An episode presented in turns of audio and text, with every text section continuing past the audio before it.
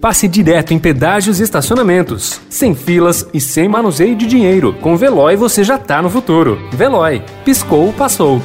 Notícia no seu tempo.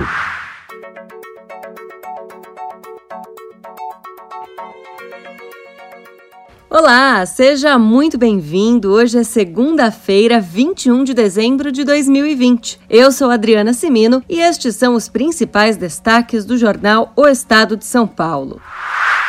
Gestão Bolsonaro completa dois anos sem cumprir promessas. Temas como privatizações e apoio à Lava Jato foram deixados de lado. Centrão e discurso ideológico prevaleceram.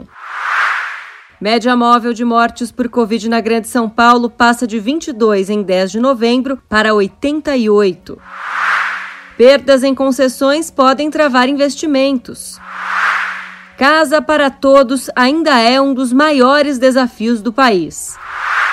Empresas vendem seus imóveis para reforçar caixa. Universidades privadas paulistas aderem ao vestibular à distância por causa da pandemia.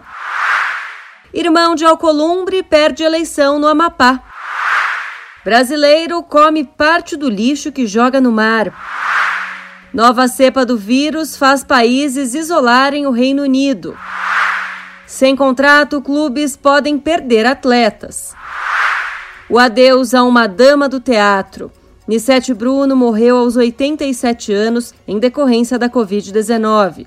Ela começou no teatro aos 11 anos e se consagrou nas novelas.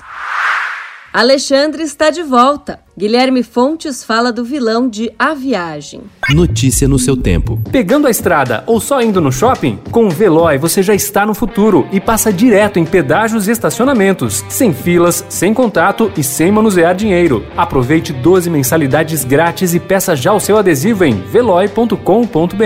Veloy. Piscou, passou.